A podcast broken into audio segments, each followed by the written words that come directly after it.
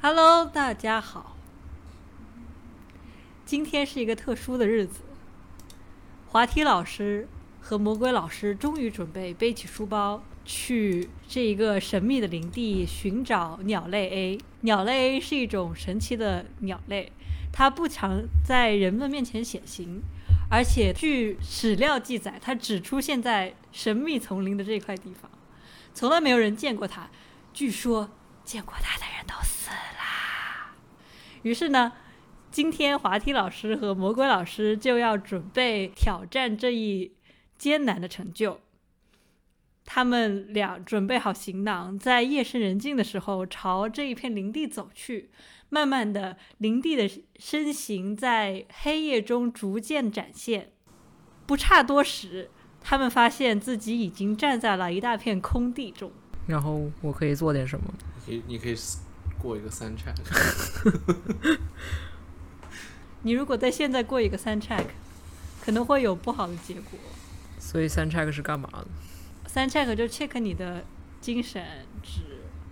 你如果没有遇见什么事情，就要 check 自己的三。万一抽到了一个很差的结果，你不就死了？哦，那就是没必要是吗？我，嗯你刚刚说是现在在一片空地里面，那我可以对，躲到草丛里好奇。怪，咱们 刚刚在丛林里走着，还就来到了一片空地。那这里一定有不寻常的事情。这是我们所谓的神秘林地的最中间的地带。据说在这里仔细观察，就能够找到这个神秘的鸟类 A。可以选择仔细观察吗，扔一个骰子。扔一个骰，滑梯老师把背包放下，拿出了自己的心爱的鸟类观察望放鸟类观察望远镜。我们仔细看看吧。他对着魔鬼老师说。于是他调整着自己的望远镜，又拿出了自己的手机等若干设备，在林地中排成一排。于是他举起了望远镜，准备仔细看看。左看看，啥也没有；右看看，啥也没有。他认出了自己熟知的树木 A、植物 B 和灌木 C。这时，他决定对其中的一个东西进行更加深刻的观察。所以你想要对哪一个进行更加深刻的观察？我要对灌木 C。滑梯老师仔细仔细的调整着光圈，想要努力的看清楚灌木 C 到底是什么样子。在皎洁的月光下，灌木 C 散发出一种神秘的气质。这时，不隆，有一个叶子闪动了一下，滑梯老师定睛一看，这时请滑梯老师过一个观察的八面闪。OK。噜噜噜噜噜噜噜噜噜，嘣！八面闪。四，配上滑梯老师本身卓越的观察能力四，这个总数值达到了八。滑梯老师依靠精湛的调整光圈技术，准确的捕捉到了在这灌木丛里的神秘身影。啊，那就是鸟类 A。那要魔鬼干嘛？我是我是来问你，就是帮你下定决心的。那你还要扔一个决心骰？呃，这时，我知道了，我知道了。这时，滑梯老师心下一颤，他身形摇晃了一下，不敢去看。魔鬼老师在旁边拍拍他的肩膀。这时，请魔鬼老师过一个决心闪，八面闪，决决决心闪，咕噜咕噜咕噜咕噜咕噜咕噜咕噜咕噜咕噜，噔。魔鬼老师过了一个八面骰，这八面骰是二，配上魔鬼老师一般般的决心，二二加二，魔鬼老师这个骰子的终极，呃，最终数字字是四。魔鬼老师拍了拍滑梯老师的肩膀，说就帮到这里了。呃 咱们还是走吧。那么，到底我们有没有观察到鸟类 A 呢？下集继续。可以。挺好的。终于能够做到这一步了。之前有一部分的即兴跑团丢失在我们丢失的骰子里，另外一期节目里。丢失的八面骰里。不过这也就引出了这一次的主题——即兴。As you can see，刚才过的跑团是一个即兴的跑团。哦，是吗？虽然中间磕磕绊绊，但是请大家给我评个分吧。我是一个怎么样的 DM 呢？我觉得挺好的。扔一个评分骰，扔一个评，替魔鬼老师扔一个评分骰。报仇的时候到了。二十二十杠二十，行吗？咕噜噜噜噜。扔二十点吗？二十，那不是爆了吗？这么好的吗？这么优秀的？只是说你有一个二十面过骰而已。奖过奖。哦。咕噜噜咕噜噜。啊，魔鬼老师说骰子掉在桌桌面下面去了。好，下次揭晓到底评分给了多少？哎呦我的天！好吧，意思是评不出分。Anyways，其实就是说，就像跑团，或者说，虽然我是非专业的跑团，嗯，但是其实如果大家对于电地这个游戏比较了解的话，就知道这是一个叙事游戏，并且有非常多的即兴成分，所以我们把它作为这一期的开头，给大家引入一下，就是这一个非常非常经典、不可以跳过的。当我们讨论即兴的时候，就会讨论到的主题，也就是 D N D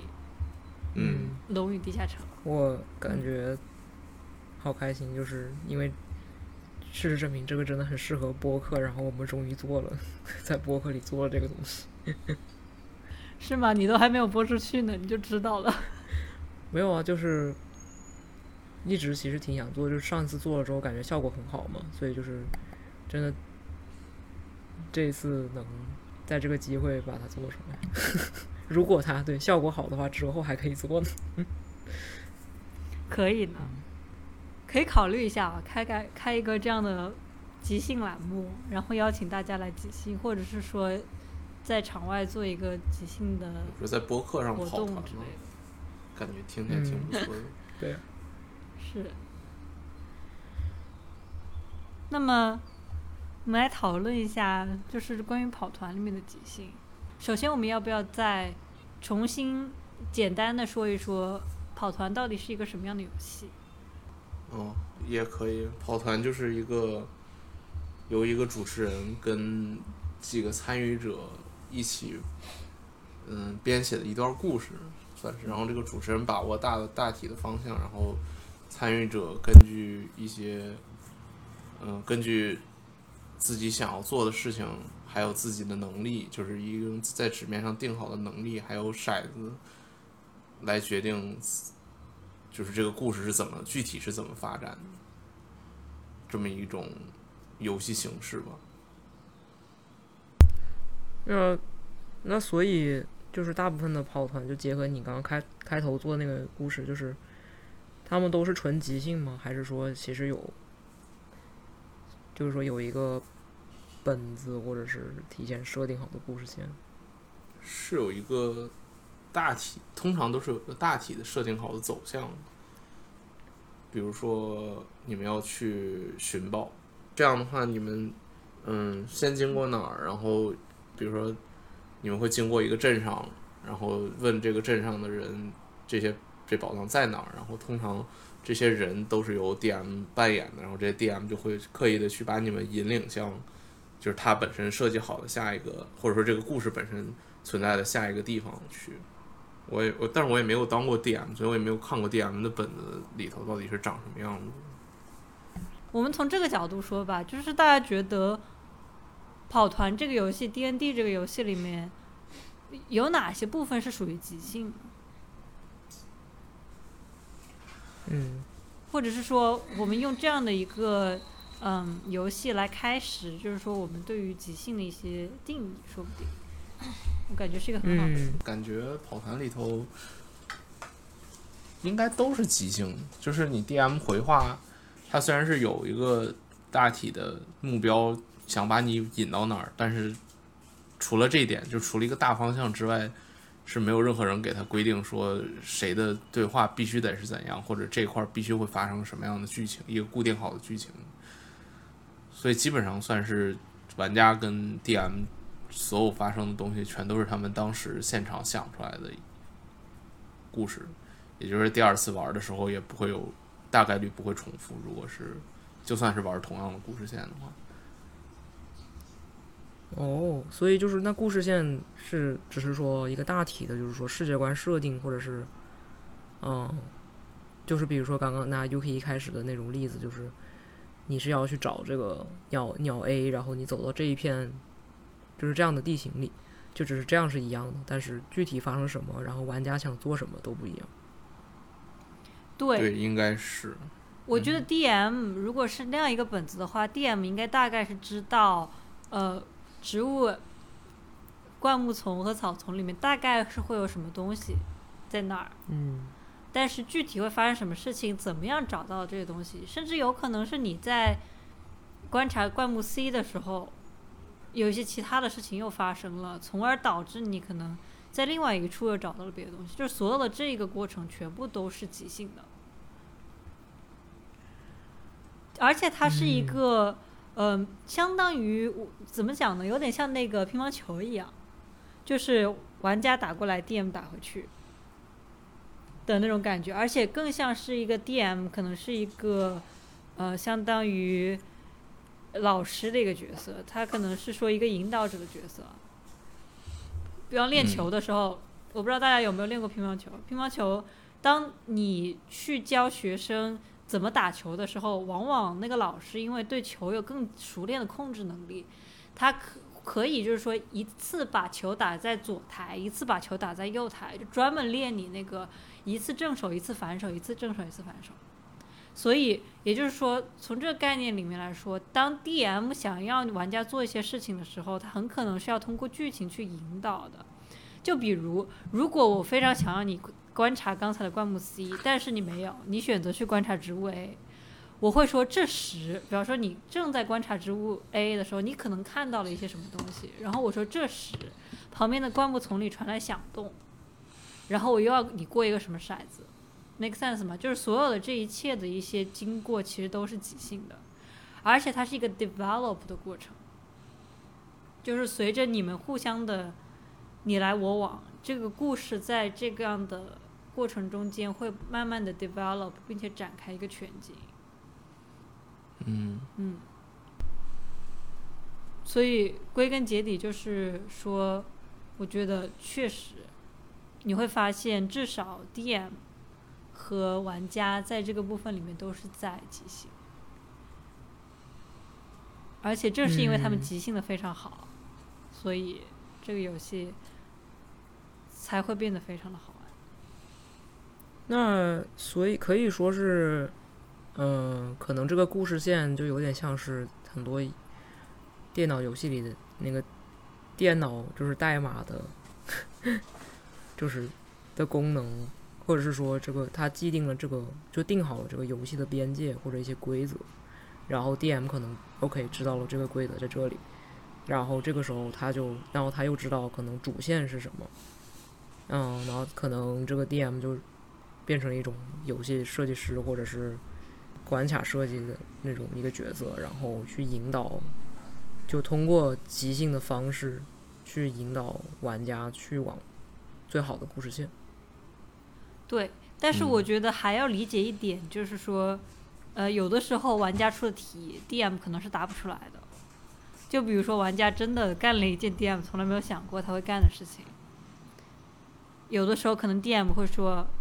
再往下走一点，然后我们就必必须要停在这儿，因为我需要去准备下一次的剧本。嗯或者说因为剧本要改，所以我没有办法再继续继续了。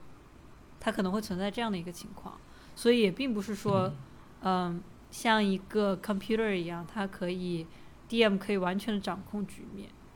他如果要硬凹去掌控局面也是可以的，但是那样的话，玩家会肯定会觉得很不舒服，因为玩家在这个阶段他会觉得自己的即兴的权利被剥夺了。因为对于所有的玩家来说，嗯除非除了他们一些共识，比如说你不可以再玩一个，嗯，可能那种异世界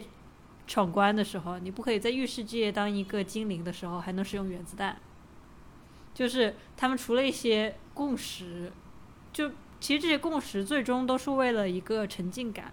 除了就是就是不能做破坏沉浸感的事以外，你应该是可以做任何事的。嗯，这就是他们对于 D N D 里面的即兴，他们的一个期待。所以你的 D M 也要注意，如果他们做的事情是合理的，你如果你要么就很巧妙的把他引上来，你要么就有的时候你会遇到这种情况，就是说你不像电脑，你没有办法总是有一个结论，或者说当场就有一个结论。但实际上就是电脑其实很多时候也没办法有嗯一个很好的结论嘛。那这个就是一个很好的，就是引出了一个很好的问题，就是说 ChatGPT 像 AI 这种，它有那么多的累积，然后好像有嗯它无限的答案，那它能不能当一个特别好的 DM，或者是说，它是不是可以让一个游戏变得好像毫无边界？哦，那可能就是说，它还是会，就如果说毫无边界的话，那可能会影响整个故事体验吧。因为对于 ChatGPT 来说，它不会想到说这个游戏的边界应该在哪儿，或者是这个世界观，就有些是创作者不想要玩家去做的这种感觉。对哦，就是有没有人拿 Chat GPT 当过 DM？有吗？我不知道啊。我感觉这是个很好的问题，就是我没有办法想象玩家说，我现在要观察，然后我观察筛了一个五五的点数，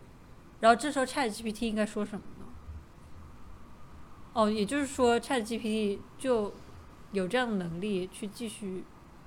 变，是啊有可能。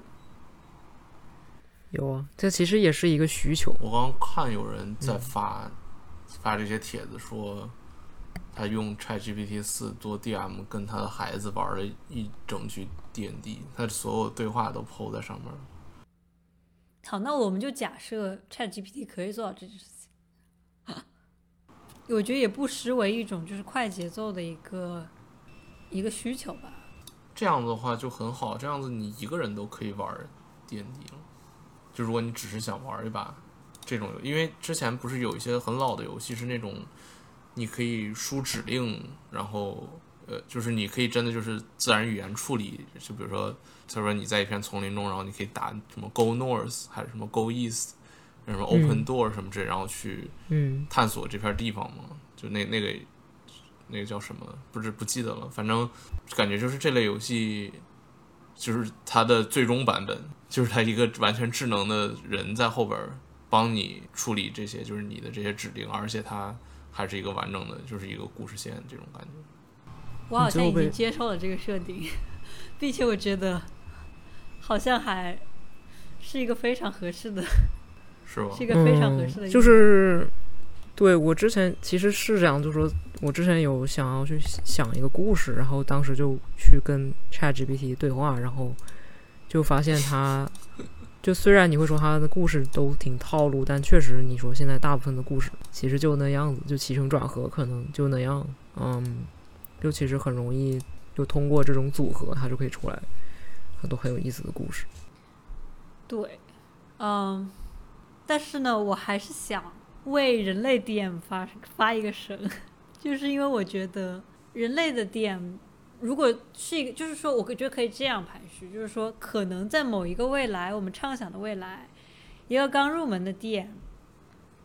会比不上 Chat GPT，但是可能 Chat GPT 是比不上一个非常非常顶尖的 DM，而且我觉得就是说 DM 不会被替代。还有一点，我们已经开始讨论替他总会落在是否被替代的问题上。就是说，我觉得 DM 还有一点，就是说，他本身也是一个玩家，make sense 吗？就是说，我们其实嗯，讨论了可能跑团，可能从这个角度看，其实所有的人都是玩家，但是 DM 是一个特殊玩家，因为当我们聊到 DM 的就是剧本的编排、DM 的即兴，还有 DM 说等一会儿我需要重新去构思剧本，这里面所有贡献的心血，其实 DM 也极端的都在其中，而且他们往往一些顶尖 DM 会花大量精力去构建自己的世界观。其实这可能在某种程度上也是说 DM 自己的一种创造。嗯，其其实其实 DM 是挺好玩的。嗯，我的意思就是 DM 这个角色，如果是玩家，就是当成一个玩家来看的话，他也是非常有意思它。不是一个苦活，就是不是一个纯苦力活，它是一个也是类似于在玩的这么一种情况。对，所以我觉得就是说，好像替代了 DM 确实可以，我觉得确实可能 ChatGPT 可以做到，但这样的应用场景可以是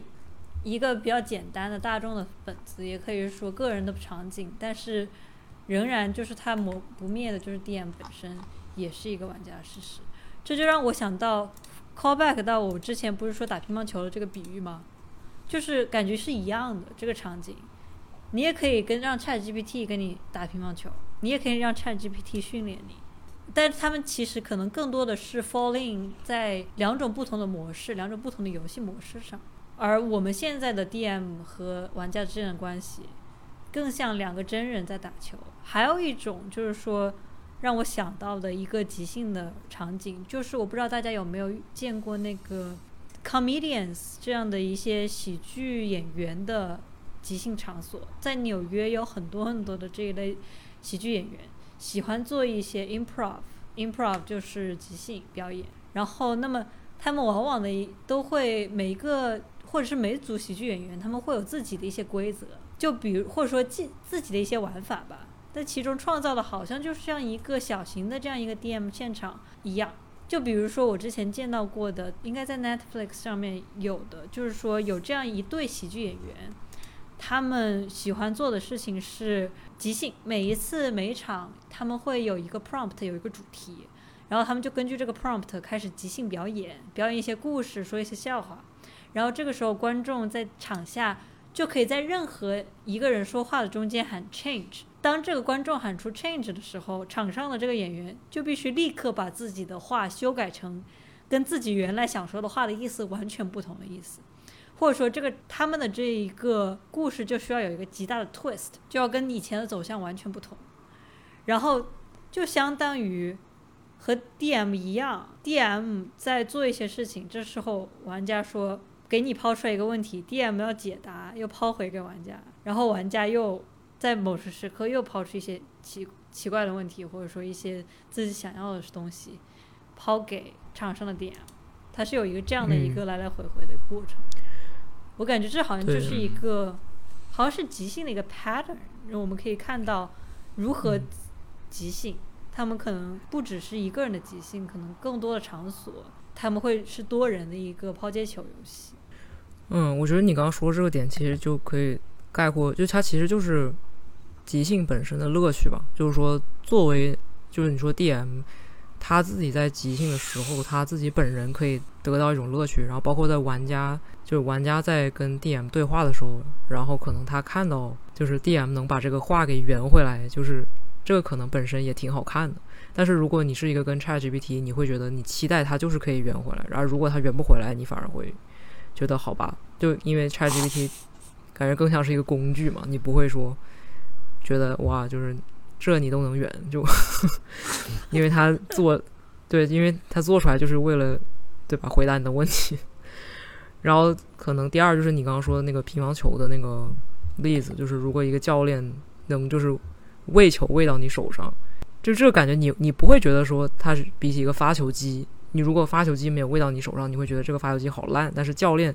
喂到你手上，你会觉得天呐，教练对我好好，并且觉得教练好好厉害。然后，然后，但是，而且教练自己本人也会觉得有成就感，就是哦，OK，就是我的技术我可以喂到他手上，可能就是这有这两个方面，就是一个是那个 DM 本人作为玩家的乐趣，第二个就是说，呃，就跟这个 DM 或者是就是这个故事讲故事的人互动的玩家会也会跟跟他们就产生一种在游玩过程中产生某一种。情感，或者是说也会享受这个人跟人之间的对话的这个层次，然后可能就是，就包括你刚刚说的那个表演者嘛，就是那观众给你丢一个卡片，突然就换，他其实就是想要看你的即兴的能力。就如果说他是一个 Chat GPT，那其实也没有这个表演的存在，因为嗯，他就觉得你本来就应该会。我觉得这个说到点上了，我觉得确实，你讲出了可能我隐隐约约感觉想要说的那个点，就是嗯包括你对 DM 的期待也好，你本身的这样一种知道对方是个人，所以对方没有就是超你千万亿次的算力可以帮你解答这个问题，在这样的一个过程中间，它本身的自然的乐趣，对，而且就我觉得像你说表演，就观众看表演者表演，他是可以代入的嘛，他是有同理心的。就是比如说大家都去就是公众演讲过，就会觉得很吓人。就其实即兴是某种程度是一个很吓人的事情，但所以如果有一个人能做到，你会觉得是一个很厉害的能力。嗯，对，你就把它当成一个表演来看。说的没错。那我们我这里还有一个问题啊，就是我们之前聊呃即兴、聊乒乓球、聊这种东西，就是可以很明显的我们看出来这一部分是属于即兴，而且我们聊的这一部分即兴多存在于就是这个框架多是某一个人就某一个事情发表即兴的跟叙事相关的呃输出。对吧？不管你是 comedian，还是说你要即兴输出叙事，那即兴我们是把它固定在就是说你一定要是口头的表达上的吗？如果说《守望先锋》的一场比赛，它可以是即兴的吗？嗯，感觉这个就回到一个本质问题，就是说即兴需要什么样的能力？就是即兴是什么？嗯，还有即兴是，嗯，对，但刚刚 Yuki 也大概说了即兴是什么嘛，就但是他如果说，你就像为什么有一个有好的 DM 和不好的 DM，那可能你会说新手 DM 是什么意思？那可能是他不够了解，就首先他可能是说我没有那么练练过即兴，就是说话的这种感觉，但同样也可以说我没有那个足够的知识积累，就是对于这个是这种。呃，fantasy 种类的信息积累，或者是那个角色能做什么，这个游戏的边界有一定的知识，所以他就可能没有那种有经验的 DM 要做得好，所以可能即兴他需要的是一种，就是表演加上知识积累，就是对于你所在的这种场景的一个知识积累吧。然后这个要回答你守望先锋的问题，就是 就是我打守望先锋，我觉得我在在即兴，因为。我不知我不知道我该怎么做，或者是我可能知道的比较少，我只知道 OK，我要在这个点里面采购这个时间，然后可能有人来打我，我就要打回去，就是这可能是我，然后剩下的就全是在即兴。但是玩的更好的人可能就知道说 OK，他来打我的时候，我应该先怎么样，再怎么样，然后达到一个某一种目的。嗯所以说，如果我们认为《守望先锋》的打也可以是即兴的话，那么也就是说，我们认为即兴是不需要 narrative 的，或者说我们从现在至少在这样一个例子中间，我们把这个概念即兴的概念扩张为，它不一定是跟叙事相关的，是，但它跟可能跟知识相关。即兴跟知识的关系好像很有意思。我突然想到一个，就是正常咱们说即兴的时候，其实是音乐家不是有即兴表演吗？嗯，对，就是不只是呃，不只是有演员的即兴表演，还有音乐家的即兴，就是这个东西就跟叙事没有任何关系。比如说你即兴演奏一段儿音乐，这个感觉嗯就跟你说的那个知识比较相关，就是你对于你对于你所掌握，就是你所在的这一块领域的知识足不丰不丰富，以至于你能够在不准备的情况下做出来这么一段儿，呃，就做出来这么一段曲曲目吧。也也就像是《守望》里头，你对于这整个游戏了解的深不深刻，来取决于你这整场的发挥是如何的。这种感觉就有点像，有点像新人，然后老人在告诉你怎么玩的时候，他就说你进点儿里头站着就行了。然后这个就很不即兴。但是如果是你稍微就是懂得一点这个游戏怎么操作的时候，你就知道你就不用说非得跟他说，就是站站在这个点儿里头，你就可以先往前往前走，往后走，怎么着都可以，这种感觉。嗯，嗯，那嗯那可以说你玩的越熟练，就是说其实你。或者是说对，就是你你知识越丰富嘛。就刚刚说知识越丰富，感觉是即兴的越容易。或者是说你其实都有即兴，就像比如我打的特别差，我感觉我做什么都在即兴，我觉得我走路都在即兴。但是我觉得说是你玩的越就经验越多，其实你做同样跟新手同样的事情的时候，你就不是在即兴，那么你做的即你的即兴能力就越高。就是说你在做一些那种，就比如说连招啊，或者是那种在对的时间点开大招这种高就是高要求的即兴，你可能就做得更好。我觉得可以把它划分成一个，嗯，比较差劲的即兴和比较厉害的嗯即兴。原谅我的用词，因为我实在是想不到什么优美的词语来描述。但是明显的是，这里有两个概念，一个概念是即兴发生在知识积累之前，一个发生在一个即兴发生在知识积累之后。而我觉得我们在前半部分夸奖的这样一些即兴的一个状态，往往是在知识积累到一定程度之后，玩家或者是说呃一个或者是 DM 嘛，会有一定的表达能力，能够知道自己可以做什么的情况下，他们做这种即兴是一种更厉害的即兴，或者说就大家觉得哇牛的这种即兴，而呃如果是说你本来你把你对这个游戏，如果它是一个打枪的游戏，你啥也不知道，你谁的技能也不懂，然后你知道 WSAD 前后左右，左键是攻击，它与其说是一种即兴，不如说是一种随意，就是嗯，对，是不是有这种感觉？就好像即兴可能就是从它名字里可能就自带一种自带一种就是有一种能力的一种积淀的成分在里面。就是他可能已经被你吸收成一种下意识的东西，对然后你本能就做出来了。对是，但是呢，就让我想到了另外一件事情，就是即兴的舞蹈。就是说，我不知道大家有没有上过舞蹈课，有的时候呢，舞蹈老师会跟你说，接下来这一段我需要你 improv，你可以做你想要做的任何事情，包括表演也是。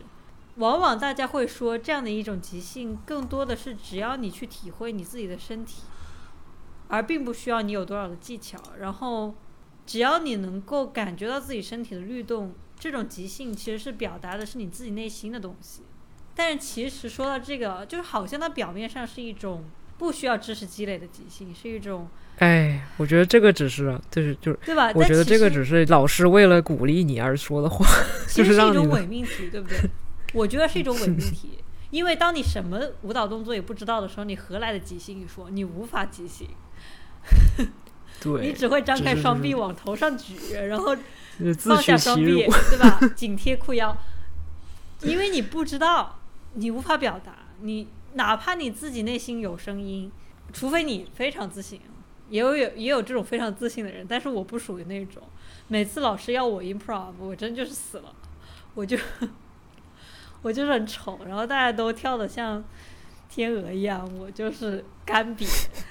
所以我觉得就是可能有的时候，对吧？这种来自心嗯灵的即兴，我我当然知道有的人可能不会同意我这件事情，因为我个人也觉得就是来自内心的表达是很重要的。但是我的个人体验就是，因为我不知道舞蹈动作，所以就是我的即兴跟别人的即兴就有点差别。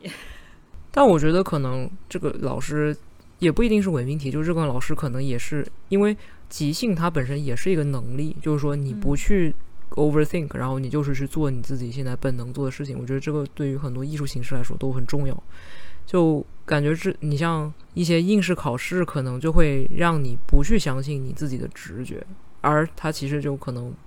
抹杀了就是就是艺术它本身比较个人的东西。就虽然你的技术很好，但是你不知道你的直觉是什么。就真正到你累积了嗯东西的时候，你也不会表达。就所以其实是两个都需要吧。嗯哦，嗯、我想到一个很有意思，就是嗯刚刚说守望，就是你说玩的，呃，就是我们说玩的越好，就是可能你即兴就越好看，或者是难度越高嘛。然后我想到，其实你看别人直播，不就是在看别人即兴？那为什么好看？就是因为很多人打得好，或者对吧？那我就想到守望就我之前看到一个就是直播主就就是玩黑百合，然后跟别人对狙。就是为什么好看？就是说我可能跟别人对打，就是嗯，我知道的可能就是说啊，我要右键，然后他可能会马上把我爆头，所以我要躲在墙后面。但是他可能就是因为他能力也越强，所以他可能就是嗯，也更灵活运用，他就会用那个就 grapple hook，就是把自己弄到天上，然后那个高度也很精准。然后这个时候再对着一个角落，就就开那个狙击镜啊，然后什么，因为他知道那个角落有可能会有人，而如果真的有人的话，就是然后他就直接爆头，就是像这种就会更好看。但是对他来说就是即兴，因为他太熟练。我觉得慢慢的，如果说如果说游戏的操作也是即兴，我们好像就把就把一些新的东西纳入进来。我感觉他其实，在这种程度上，因为我想稍微的收一收，就是我想把我们的概念稍微的收一收，因为我觉得如果是说如果是说临场发挥就都是即兴的话，我感觉即兴的范围好像有点太广，或者是说。如果当我们讨论这件事情的时候，我们需要知道，就是说我们其实在讨论临场发挥。这个临场发挥是是带有一种随机性的，在这里。嗯。但即兴呢？我感觉就这个词来说，如果我们要讲我们饺子，嗯嗯，就是我想要 back 一点，因为我觉得，就是我个人会觉得，嗯，临场发挥如果也算是即兴，即兴的范围好像有点广。我我懂了，就是我觉得即兴，就像你说，为什么会觉得跟叙事结合在一起，就是因为，就即使有音，就即使是音乐里面，也需要，就是它是需要某一种主题的。而如果你说放在叙事里面，它可能就是说，比如即使是跑团，你要用这个人物的方式去说话，就不是你临场就说啊，我马上做一个什么事情，下意识，而是你。知道有一个前提，然后你通过这个前提，然后再加上你的知识，或者再加上你的临场能力，这两个东西一起去创造一个新的嗯体验，可以这么说吗？就是它也不只是一个下意识反应这么简单，或者是说我就是玩的好，然后怎么样？是，我觉得你说到点子上了，就是说我我觉得即兴好像是需要一个主体存在的，不管你说的是 prompt 也好，就是我们回看我们之前说的。各种领域，我们说完全肯定的这是即兴的，往往其实它有一定的主体性，对吧？你可以看到是某一个人、某一个主体在生发进行即兴。对，就是，嗯，对啊，就是你说跑团，如果你没有那个故事线，你没有那个世界观，你随便想一个东西，那其实就反而没有意义。没事，我就想说，咱们是不是可以考虑什么东西不是？我想说什么东西不是即兴？哦，什么东西不是即兴？我觉得像你说电影这种，它就不是即兴啊，那它就是完全定好的一个故事线和故事。就像这些其实传统的故事媒介其实很少有即兴吧，所以游戏其实我觉得加进来了很很有意思的东西，就是一个即兴和和提前定好的叙事的结合。我对我知道，我就说我懂 Yuki 说那个什么，就是。即兴这个范围拉太广，就是因为好像所有的游戏，就是首先你肯定是有人在互动，你没有人在互动，就等于是电影或者其他的东西了嘛。它如果有人在互动，那是总是有一个你第一次见到这个东西，其实它是没有彩排的，它是它是一个，就算是线性的游戏，也一定是有选择在里头，就是你你永远是第一次见的时候，它是个即兴的东西在里头。我想把即兴定义成，或者说这样说吧，因为我们在讨论游戏中的即兴，对吧？我觉得游戏中的即兴，大部分的情况下是一种有规则定好的玩法。就它，我们把它想象成一个 playground，更像一个 sandbox 这样的一个游戏。你有一定的规则，但是在这个规则上，你可以去创造、去表达。游戏的即兴是。很多游戏把它们当成一种玩法，就是即兴本身是一种玩法。D N D 把即兴当成它的核心玩法，所有人都知道，他当你玩 D N D 的时候，最重要的就是说你要在当下想到一个东西，然后跟别人进行你来我往，然后从这个过程中间去创造一个东西。那么。在这个创造本身中间，这个就很好玩，因为很好玩，所以人们会不断的去做，包括 party games，呃，我不知道大家有没有玩过 Jackbox 那个系列，Jackbox 里面最有名或者说最 classic 的那个系列，就是，呃，电脑会及及时给你生成不同的 prompt 或者不同的题目，然后需要你去回答。你要做的就是即兴回答你能够想到的最 funny 的答案，把它填进去。就说这个就 create 了一个即兴的场域，就是即兴本身这件事情就很好玩。然后包括，呃，我想说的就是，呃，滑梯老师的那款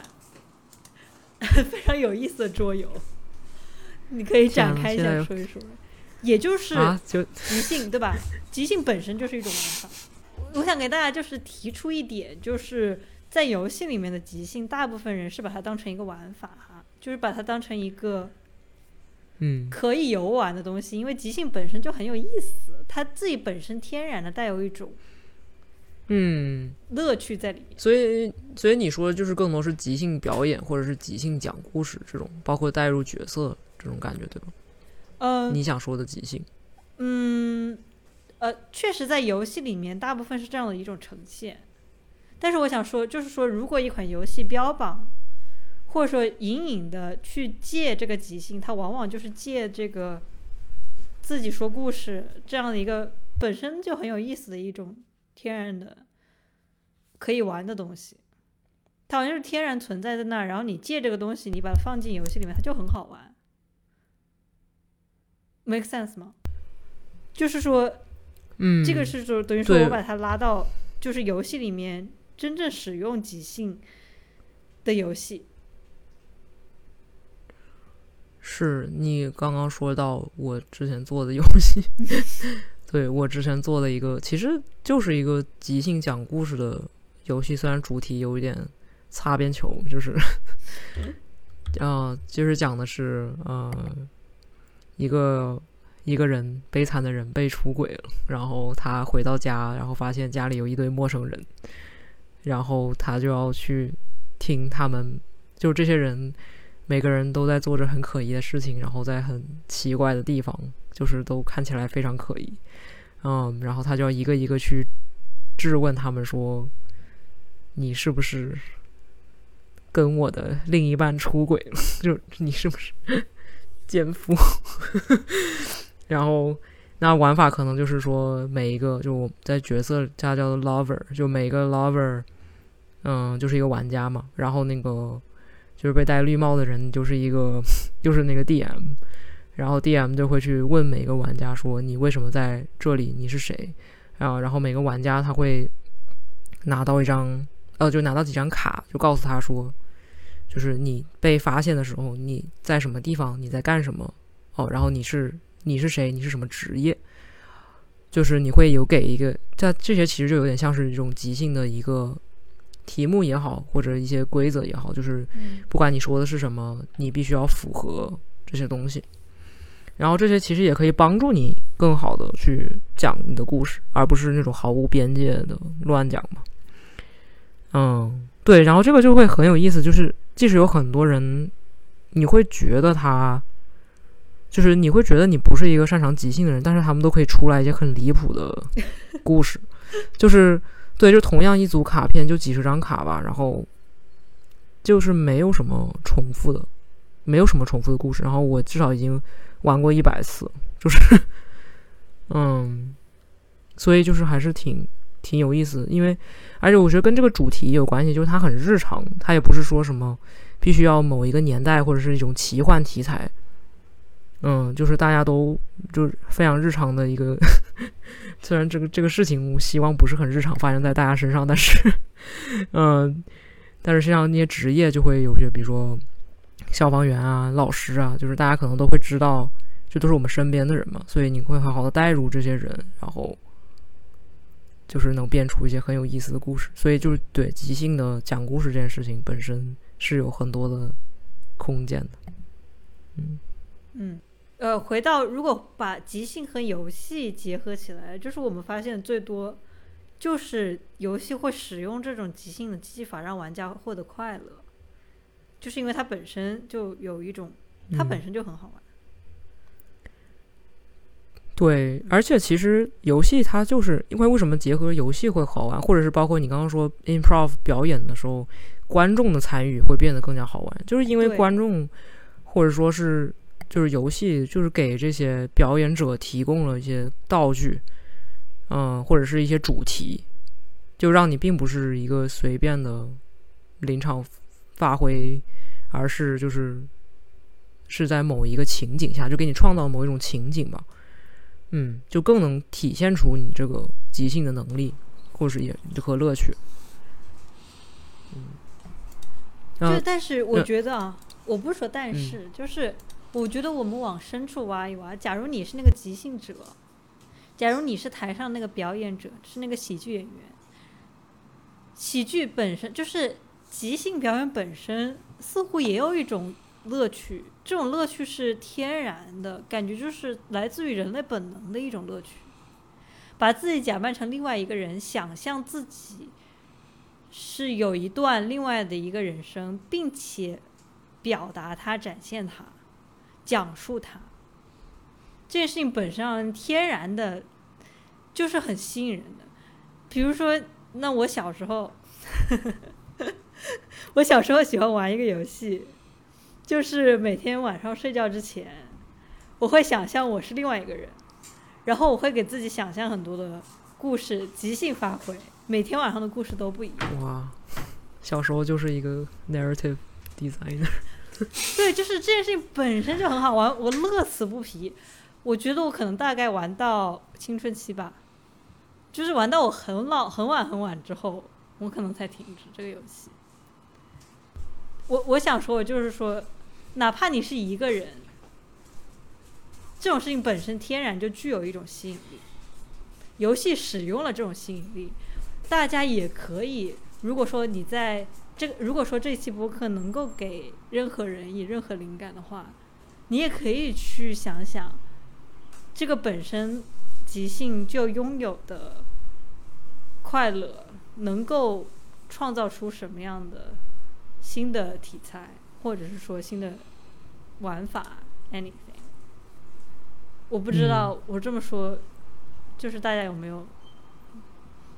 get 到？觉得，我觉得你说的也挺好的。然后它也是一个，除了即兴以外，它可能也有一部分就是说角色扮演，就是说你可以嗯去想象你是另一个人，然后呃，跟自己现在完全不一样。我觉得这个也是一个很多人喜欢玩游戏的原因，就是他可以去带入各种各样的角色，然后去体验不同的人生的这种感觉。嗯，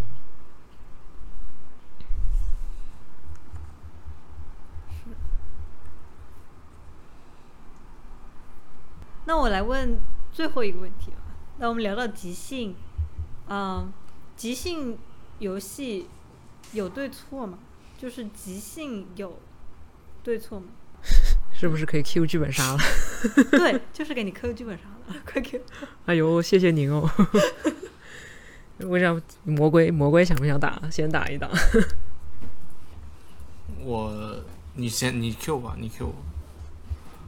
哦，没，就是我是真的很好奇的，就是作为你觉得，如果它放在一个 mechanic 里面，或者是说你玩游戏的，因为你玩的很多是那种偏玩法的和那种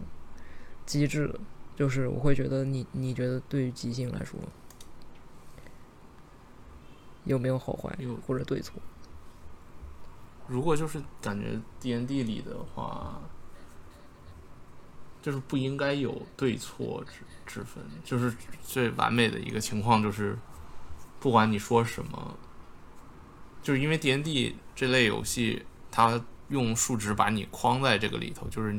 你要做一些很离谱的，就是你它类似于模拟现实，就是你要做什么嗯离谱的事，你不可能飞起来，就是你也没这能力，或者你也不能瞬移，呃，就是你不能随心所欲的瞬移或者什么奇怪的东西。所以理论上来讲，不管你想做什么，DM 都应该能满足你。所以我觉得即兴就这种游戏里的即兴应该是没有对错之分的。但是剧本杀这个就是我也不清楚，我也是玩的跟之前 Yuki 说那种很类似，就是说它更像是一个走流程然后不是特别多的即兴在里头的那种感觉。嗯，哎，没事，剧本杀不重要，就是，对，哎呀，你一提剧本杀，忘记我之前要说什么。嗯，想想，哦，对，我想起来了，所以就是，嗯、如果我在玩类似跑团这样的游戏的时候，然后我一下就死了，那是不是我其实不是因为我即兴的不好，而是因为这个本子设计的不好，或 者是点不好？好的 DM 不不应该让你直接死，他应该是让你在最后的时候或者什么时候死掉，就是因为角色死亡是非常严重的事件。这个我确实有听说过，因为每一个 creating 角色都是就是很复杂的一个过程。嗯，大家也做过，你要创建一个角色要几个小时的时间，还要跟嗯朋友沟通。但是我有听说过，这是一个 side talk，我有听说过，你要死就要壮烈的死，你是可以死的，嗯，壮烈的死了之后，你再重新 create 一个角色，这样就不会很，对，不会让你很有挫败感吧？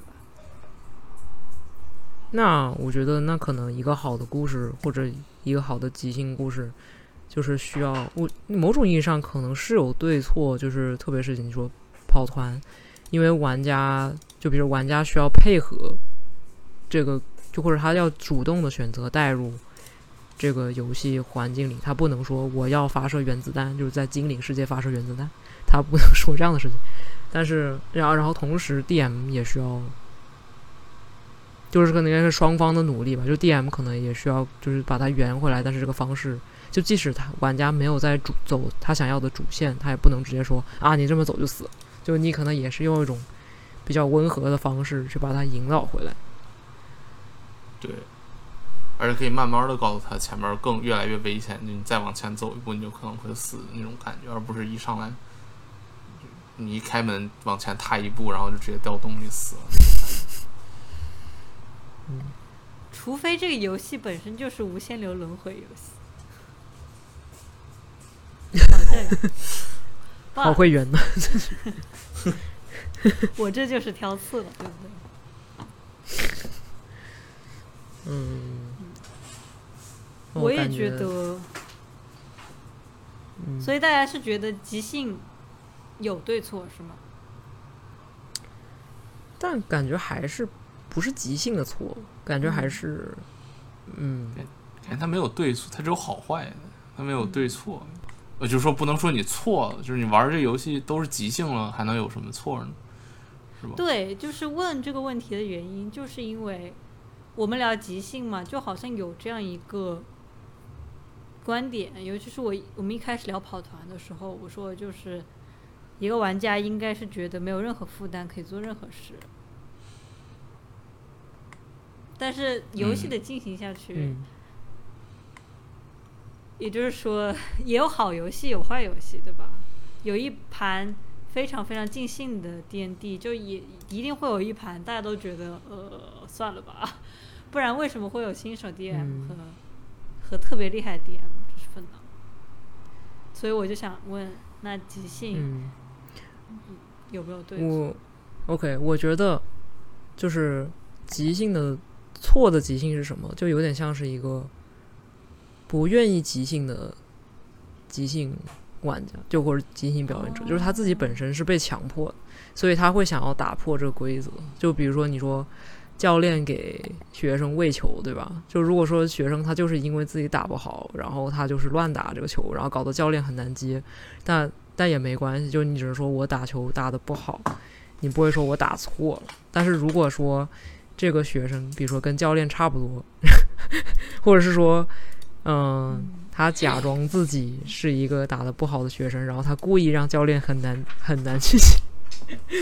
就是这种想要就是刻意的破坏这个游戏或者破破坏这种即兴氛围的话，那他可能就是一个错的即兴。嗯，嗯，我感觉我也很同意这个观点。嗯，确实。就，只有你不想即兴的时候，你的即兴才是错的。但是如果你想要即兴，不管任何东西从你内心生发出来的，它都是 OK 的。只是可能会有人获得更多的掌声，获得更多的嗯、欢笑，或者说让嗯这个故事嗯变得更加的精彩。但是是哪怕是新手也可以玩 D D。然后我想说，那这个可能也能回答为什么我们跟 Chat GPT 玩这种即兴就没那么有意思，因为可能 Chat GPT 就会说出一些不是很配合这个语境的话，然后或者是说，就是他即使说了这些，你可能也觉得挺无奈的，就是跟他玩可能就没啥意思。我觉得 Chat 嗯 GPT 会做的是另外一种场景，就 Chat GPT 会做坏的即兴，因为我们不是讨论了什么是对的和错的嘛，就是对的即兴和错的即兴。我们说错的即兴是你不想即兴的时候，捣乱的即兴。嗯但是有好的即兴和坏的即兴，是你真正的在即兴中间生发出来的。我觉得 Chat GPT，或者说我其实高度怀疑 Chat GPT 会做的事情，就是它会做坏的即兴，而且这个坏的即兴是一种很特殊的即兴，就是 follow 一个过于平庸的路线，或者是一个过于中庸的这样一个路线的即兴。就比如说，你走在小巷里，你可以有很多很多干很多很多事，比如说，你可以装疯卖傻，对吧？你可以从小巷的一项一个墙上爬上去看一看，但是你选择了静静的在小巷里走过这条巷子，什么也不发生。嗯对我来说，我这 Chat GPT 会做的就是这样的坏的即兴，就是多数人会就可能是一些保守对保守路线，然后也没什么意思，嗯。但但这可能又是一个另一个更本质的问题，就是 Chat GPT 有没有即兴这这一说。嗯。魔鬼刚才想说什么？在我们嗯，我没有，我想其实哦想接着 Chat GPT 有没有即兴，感觉如果从 Chat GPT 它本身生成的这个方法来看的话，